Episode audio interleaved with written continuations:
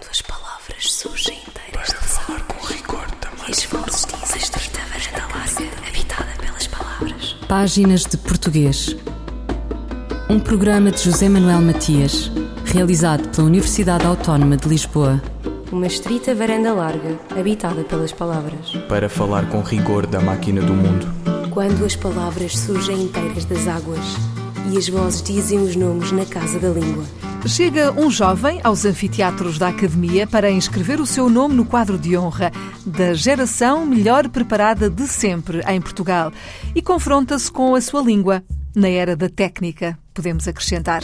Aprenderá a dizer precariedade em vez de precariedade, pertencerá à geração Erasmus, quiçá sem ter lido o elogio da loucura.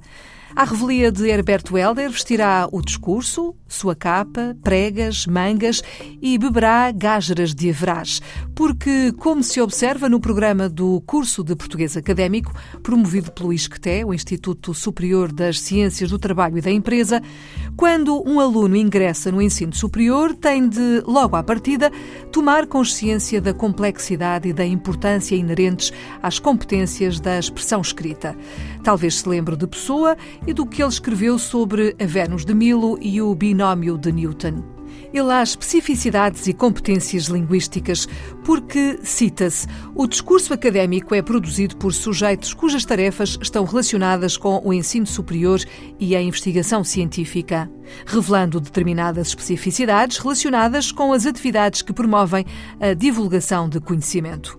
Páginas de Português conversa com Lúcia Vaz Pedro, professora de português e francês do ensino secundário, docente da Escola Secundária Inês de Castro, em Vila Nova de Gaia. Bom, este curso uh, vem na sequência de uma necessidade uh, sentida, portanto, pela própria instituição, uh, pelos professores da instituição e pelo, pelos alunos, nomeadamente os alunos dos PALOP, cujas dificuldades ao nível da expressão escrita, e nomeadamente, estou eu agora a constatar, a nível da oralidade, são várias.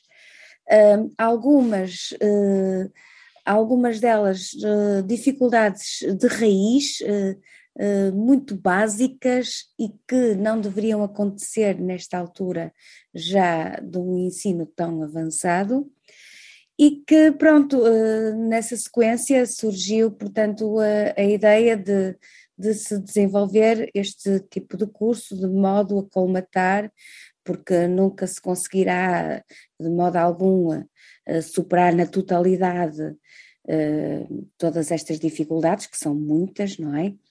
Uh, mas colmatar algumas delas e, e esclarecer algum, algumas dificuldades e algum, alguns aspectos de modo a que eles consigam escrever um bocadinho melhor. Mas os alunos, eh, como referiu, eh, muitos vêm dos PALOP, eh, mas são só dos PALOP ou também tem alunos portugueses de Portugal? Os alunos que estão inscritos são, estamos a falar do ensino presencial, são alunos exclusivamente do, dos PALOP.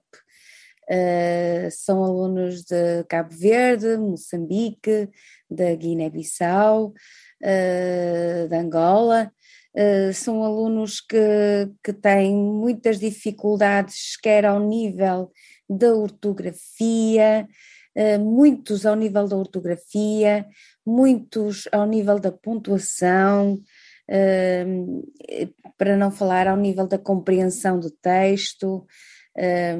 e depois ao nível de, do desenvolvimento e, e, da expressão escrita em geral, que, pronto, que lhes dificulta no fundo o desenvolvimento uh, dos seus cursos, quer uh, licenciaturas, porque eu tenho alunos que estão em, em licenciatura, outros que já estão no mestrado e outros em doutoramento. E como é que estão em licenciatura, mestrados e doutoramentos e têm essas dificuldades? Eh, eu vou lhe dizer que português é uma das línguas mais complexas, mas das mais bonitas do mundo. Talvez devido à complexidade é que ela seja tão bela. Uh, porque tem muitas singularidades. Aquela pessoa que julga que, sabe tudo nunca, nunca, o poderá saber, porque o português traz sempre questões que nos fazem refletir e que e, e, nós estamos permanentemente a aprender. Mesmo os alunos de doutoramento terão sempre alguma coisa a aprender e se eles estão a fazer tese de doutoramento terão algumas coisas a limar, um, ao nível da escrita da, da, própria tese, uh, articuladores que poderão, uh, articuladores ao nível do discurso que poderão utilizar para que a sua tese tenha, seja mais, mais, mais coesa, mais coerente. E, e eu louvo que estes alunos procurem sempre aprender mais alguma coisa, mesmo que saibam mais do que os outros que estão em licenciatura. Portanto, embora possa haver graus diferenciados ao nível desta turma que agora tenho, que está a crescer e vai estar a crescer até ao final desta semana, porque, pelos vistos, vai, vai haver mais inscrições, já estavam 22, mas parece que vai haver mais alunos a inscrever-se ou que já estão a inscrever-se neste momento. E eles são diferenciados em termos de, de, de grau de dificuldade, todos eles têm a aprender uns com os outros. Nós aprendemos, eu também acabo por aprender uh, com, com eles, uh, porque uh, são pequenas nuances, pequenas miudezas da língua portuguesa que às vezes nos escapam porque eles são de outras áreas, não são, não são alunos especializados em português. E, e eu, como professora de português e formadora de professores, uh, muitas vezes dou formação a professores de português que também têm dúvidas. Portanto, nós nunca sabemos tudo. Eu também as tenho e tenho que estudar para as, uh, para as ultrapassar. Nós sempre teremos sempre dúvidas a vida inteira, até morrer. E em relação ao, ao discurso académico, eh, este é um discurso uh, bastante específico, não é, não é o português corrente, não é o português coloquial. Uh, quais são as especificidades deste discurso académico? Este curso tem, uh, tem portanto, uma, uma vertente que vai ser crescente em termos de grau de dificuldade, porque vai passar por todas as competências da, da, da escrita, desde a competência gráfica à competência morfossintática, terminando na discursiva textual, que é exatamente aquele tal discurso académico. Sendo certo que quando nós chegamos ao último, à última competência, que é o domínio de determinadas tipologias textuais, nomeadamente o resumo, o abstrato, portanto, o tipo de texto que se pressupõe que um aluno saiba fazer na, no, na faculdade, ou, por exemplo, uma síntese, ou um texto expositivo, explicativo, ele já domina as competências anteriores. O que acontece é que. Uh, as competências anteriores são tão débeis, tão frágeis, que muitas vezes nós temos que nos preocupar uh, em, uh, em que elas sejam consolidadas para podermos avançar de nível, porque se o aluno não sabe utilizar as vírgulas ou se o aluno dá erros ortográficos, não faz sentido uh, que eu esteja a avançar para um nível muito mais avançado. Portanto, eu tenho que ir devagar, devagarinho e, depois procurar chegar ao último patamar, que é este tal discurso académico. Por isso, eh, os últimos, eh, eu neste momento estou na parte inicial, ontem dei-me conta que realmente eles têm muitas dificuldades uh, a nível da ortografia, uh, a nível uh, de, de, das bases, da tal, do, dos tais, da, daquilo que nós podemos dizer os, os alicerces, um, e eles pediram-me ajuda, mesmo para os alicerces, porque sentem essas, essas uh, debilidades, uh, mas vamos progredindo e iremos lá chegar. E, e, depois, se eu preciso fazer um outro curso, nível 2, avançaremos para um curso nível 2, com certeza. Lúcia Vaz Pedro, professora de português e francês do ensino secundário, docente da Escola Secundária Inês de Castro em Vila Nova de Gaia, sobre o curso de português académico no Isqueté. Fulgurações do nosso idioma.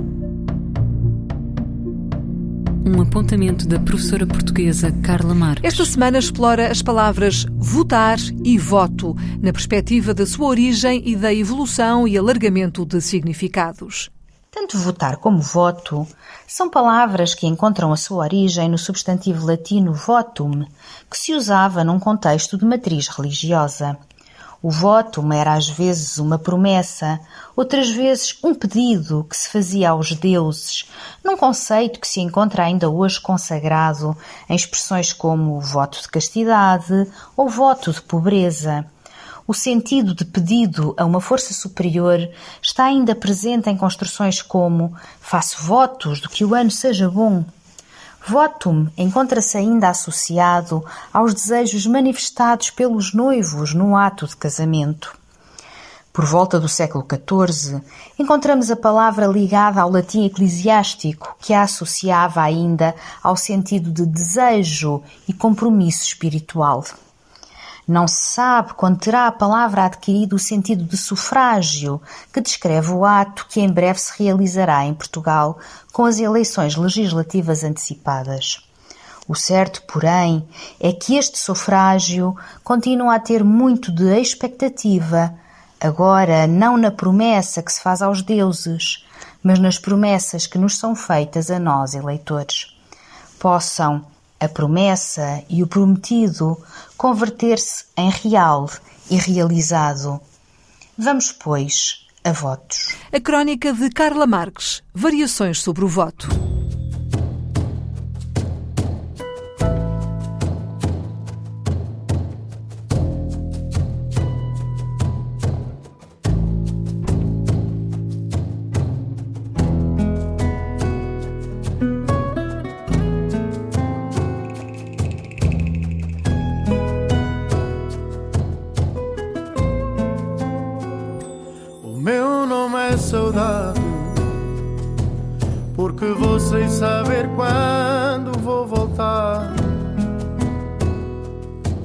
Sou tão só e ninguém me sabe acalmar.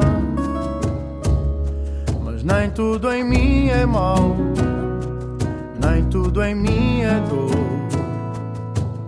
Sem mim não há amor. O meu nome é saudade. Nasci quando alguém partiu sem avisar Sou a esperança de que um dia vais pensar Que nem tudo em mim é mau Nem tudo em mim é dor. Sem mim não há amor. Hoje sou eu quem vai nascer de novo. Hoje acordei já querer mais fugir. Hoje sonhei, deixaram-me um recado.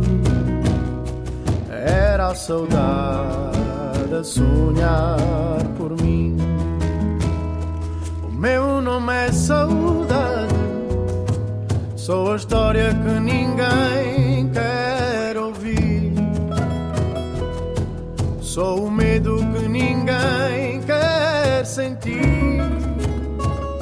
Mas nem tudo em mim é mau, nem tudo em mim é dor.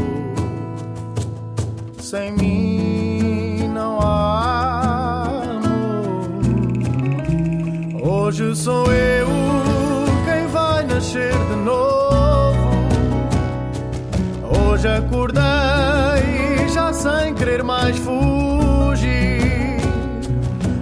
Hoje sonhei, deixaram-me um recado.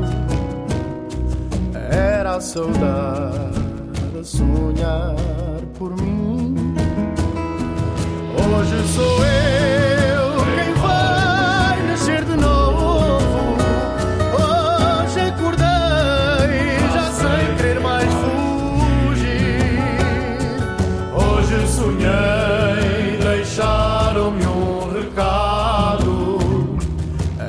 saudade a sonhar por mim.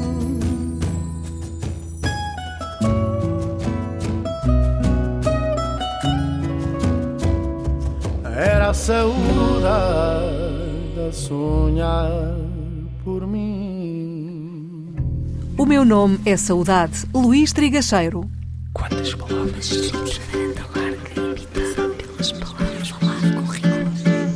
Continuamos a conversa com a professora Lúcia Vaz Pedro sobre o curso de português académico promovido pelo ISCTE, Instituto Superior das Ciências do Trabalho e da Empresa, porque o discurso académico prende-se com a área de atividade socioprofissional em que o texto é escrito, assim como com os papéis socioprofissionais que assumem o autor e os interlocutores. Lúcia Vaz Pedro. O curso tem a duração de 30 horas, sendo que eu irei lecionar 26. Uh, uh, o curso uh, está, foi pensado pelo grupo todo do, da equipa do Ciberdúvidas. todos nós estamos, o grupo dos três professores, que sou eu, é a professora Carla Marques e é o professor uh, o professor Carlos, o professor Carlos Rocha, nós estamos, somos os três responsáveis pelo curso. Portanto, neste sentido, nós pensamos o curso no, na, na, de forma que pudéssemos abarcar uh, aquilo que nós consideramos ser o mais importante para, para estes alunos, porém, eh, nós não, não conhecíamos propriamente os alunos em si. Tendo em conta agora a, eh, a realidade com que eu, fui a primeira, me deparei, verifico que eles vão precisar de muito mais. E eles, depois da primeira aula de ontem, eles disseram-me que precisavam de mais e só tínhamos dado duas horas. Eu disse: calma, que ainda temos uh, ainda nos faltam 28 horas. E eles, não, professora, nós vamos precisar de muito, muitas horas. Porque à medida que eles iam falando, eles pediram-me encarecidamente que eu os fosse corrigindo. Ou seja, eles têm consciência das próprias fragilidades. Eles têm consciência e pediram-me, ó oh, professora, à medida que nós formos falando, corrija-nos a oralidade. Portanto, aquilo era uma, meu Deus, eles iam falando, eu ia corrigindo e, uh, e, explicando porque a colocação dos pronomes, por exemplo, eles não têm muita consciência de como é que hão de colocar os pronomes na frase, porque uh, nem percebem porque é que vão de fazer as formas de tratamento Uh, tratam por tu. Uh, portanto, ontem falamos assim por, por alto, mas não deu para especificar. Eu abordei a primeira parte, o primeiro módulo, que foi as especificidades do português europeu. alguns tempos verbais eles não tinham conhecimento para que é que serviam, como é que se conjugam, dão erros ortográficos na conjugação. Não o sabem fazer e, e, e, necessitam, por exemplo, com, o embora custe, eh, eles embora custa, eh, portanto utilizam o presente do indicativo, não utilizam o presente do conjuntivo, pronto, há muita coisa a trabalhar. E isto não são, não é um discurso académico, estamos a falar aqui, nomeadamente neste tipo de situações que eu estou a focar, estamos a falar de questões de morfossintaxe, de concordâncias, de uh, questões de base, uh, ainda nem cheguei, a, nem, nem cheguei a falar de ortografia, que eles têm imensas, imensas dificuldades também. Uh, e, e, alunos mesmo de doutoramento estava lá um aluno de doutoramento que veio ter comigo no fim e disse à professora, ajude-me mesmo, que eu estou mesmo a precisar uh, deste tipo de coisas, porque muitas coisas são outras pessoas que me corrigem, mas não me explicam porquê. Corrigem-me, mas eu não sei porquê. Não sei os motivos por, uh, pelos quais está certo ou, ou, ou por, por, pelos quais está, está, estão erradas as, as, as correções que me fazem e eles querem entender, isso é fundamental. Eu, eu preciso de compreender porque é que estou a fazer correto, não é? Uh, compreender a língua portuguesa e explicar-lhes o motivo uh, de uma situação ser correta ou estar incorreta e eles compreenderem como é que se faz e porque é que se faz, sem ser muito técnica, um, ser técnica QB, porque as coisas têm que ter um nome, têm que ter uma designação, Eu não vou chamar a uma coisa, a, um nome, uma coisa, não é? Tem que chamar nome, tem que chamar sujeito, tem que, eles têm que perceber o que é que é designação de sujeito, que o sujeito tem que concordar com o predicado, coisas assim do género. Não vou dizer que a coisinha rima com, com a coisinha, não é? Tem que, que dar nomes às situações. Ou, ou, eles nunca ouviram, de, uh, nunca, nunca tiveram noção, por exemplo, do que havia uh, pronomes com, com determinadas funções sintáticas que havia pronomes que desempenhavam funções de complemento direto, com complemento indireto, e que isso é importante na frase, e para eles fazer essa pronominalização ontem, eles aprenderam ontem a fazer isso, e depois, ai, agora faz todo sentido, agora faz tudo sentido. E quando eles me dizem que faz sentido, então a minha presença aqui também faz sentido. Há depois disponibilidade da própria instituição para alargar o curso? Eu acho que sim. Eu acho que a própria instituição está, está muito receptiva, porque está agora em, em, em articulação com o Ciberdúvidas. Os professores do Ciberdúvidas estão a trabalhar diretamente com a instituição e há toda essa disponibilidade e toda essa vontade de podermos uh, uh, uh, melhorar a língua portuguesa, que é esse o objetivo sempre primordial do Ciberdúvidas, aos falantes da língua portuguesa. Este curso vai ter ainda um curso online. que vai ser divulgado no, no, na plataforma do ISCTE para, para todos aqueles que se quiserem inscrever. Portanto, vai ser gravado e uh, poderá também ter outro tipo de público para além de, daquele que está inscrito presencialmente. Lúcia Vaz Pedro, professora de português e francês no ensino secundário, docente na Escola Secundária Inês de Castro, em Vila Nova de Gaia, sobre o curso de português académico promovido pelo ISCTE. Os verbos implantar e implementar são sinónimos? A resposta de Sandra Duarte Tavares. Não, os verbos implantar e implementar não são sinónimos, têm significados diferentes. Vamos começar com o verbo implantar, que significa instalar, estabelecer alguma coisa. Por exemplo, o pai do João decidiu implantar várias clínicas de saúde na Zona Norte. O verbo implementar é o ato de concretizar ou desenvolver alguma coisa. Pode ser sinónimo de promover, por exemplo, os alunos de engenharia vão implementar um projeto inovador, ou seja, vão desenvolver um projeto inovador. Sandra Duarte Tavares, linguista. Textos que se ouvem ao espelho. Textos antológicos em louvor da língua portuguesa. A palavra não responde nem pergunta. A massa. A palavra é erva fresca e verde que cobre os dentes do pântano.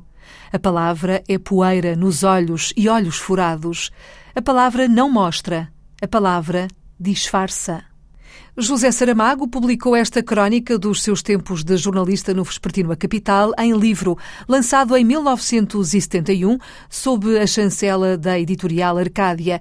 Um certo aqui pela voz da atriz Maria Henrique. As palavras são boas. As palavras são más. As palavras ofendem. As palavras pedem desculpa, as palavras queimam, as palavras acariciam. As palavras são dadas, trocadas, oferecidas, vendidas e inventadas. As palavras estão ausentes. Algumas palavras sugam-nos, não nos largam. São como carraças que vêm nos livros, nos jornais, nos slogans publicitários, nas legendas dos filmes, nas cartas e nos cartazes. As palavras aconselham, sugerem, insinuam, ordenam, impõem, segredam, eliminam. São melífluas ou azedas. O mundo gira sobre palavras lubrificadas com óleo de paciência. Os cérebros estão cheios de palavras que vivem em boa paz com as suas contrárias e inimigas. Por isso, as pessoas fazem o contrário do que pensam, julgando pensar o que fazem. Há muitas palavras. Há também o silêncio. O silêncio por definição, é o que não se ouve. O silêncio escuta, examina, observa, pesa e analisa. O silêncio é fecundo. O silêncio é a terra negra e fértil, o humus do ser, a melodia cantada sob a luz solar. Caem sobre ele as palavras, todas as palavras, as palavras boas e as más, o trigo e o joio. Mas só o trigo dá pão. José Saramago, excerto de uma crónica publicada no Vespertino A Capital, lido pela atriz Maria Henrique. Ouviram páginas de português, as despedidas de Filomena Crespo, José Manuel Matias, Miguel Roque Dias e Miguel van der Kellen. Quando as palavras surgem inteiras de falar com rigor também. E as vozes dizem estreita habitada pelas palavras. Páginas de português. Um programa de José Manuel Matias, realizado pela Universidade Autónoma de Lisboa. Uma estrita varanda larga, habitada pelas palavras. Para falar com rigor da máquina do mundo. Quando as palavras surgem inteiras das águas e as vozes dizem os nomes na casa da língua.